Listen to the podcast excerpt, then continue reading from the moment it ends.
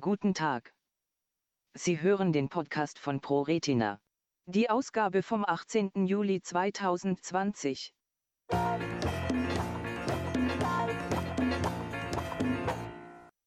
Die Transorbital-Transkutene Elektrostimulationstherapie, EBS.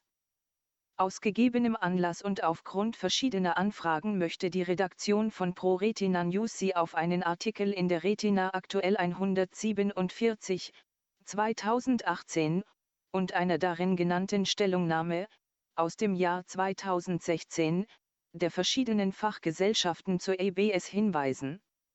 Nach orientierender Durchsicht von Dokumenten beschränkt sich die von den Anbietern reklamierte Wirksamkeit offenbar weiterhin auf Gesichtsfeldausfälle infolge von Erkrankungen wie Glaukom, Optikusneuropathie, ischämischen Erkrankungen oder nach Schlaganfall.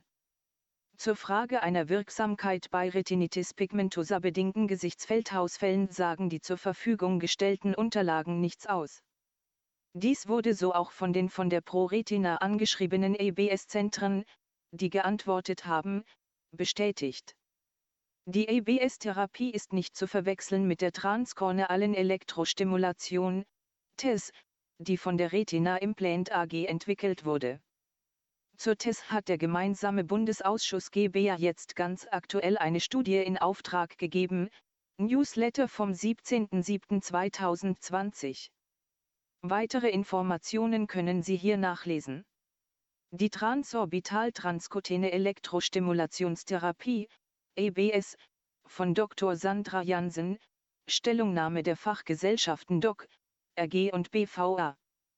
Zum Newsletter-Archiv.